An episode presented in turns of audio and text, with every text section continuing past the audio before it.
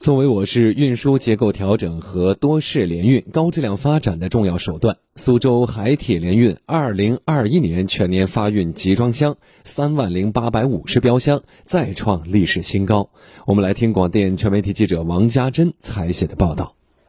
上午，满载着货物的苏州海铁联运专列从江苏苏州国际铁路物流中心发出。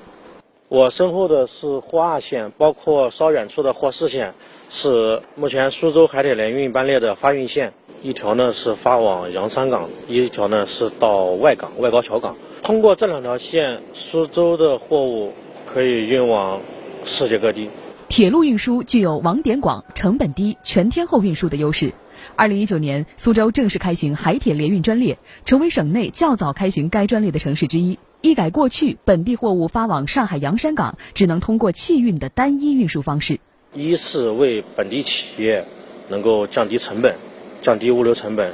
第二呢，也缓解了路上的交通的一些压力；包括第三个呢，对于环境来说，我们可以做到一个节能减排。因为铁路的碳排放基本上是属于公路的十三分之一左右。过去的一年，苏州不断深化与拓展在海铁联运上的合作。与全球最大的集装箱航运公司马士基国际航运公司联手，开行苏州海铁联运马士基专列，以全球最大的家具家居企业宜家在中国的最大集拼仓落地苏州为契机，开行宜家号多式联运专列，创新尝试苏州海铁联运一日双班和转关模式，进一步提升运行效率及保障能力。截至二零二一年十二月，苏州海铁联运年发运量首次达到三万零八百五十标箱，再创历史新高，较二零二零年增长超四成。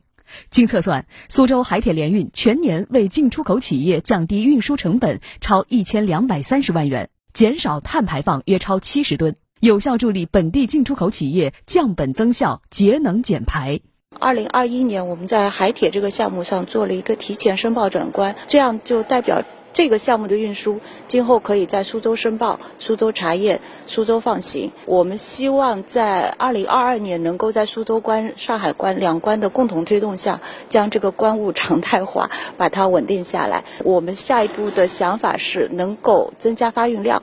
同时让它成为一个真正的市场型的一个项目。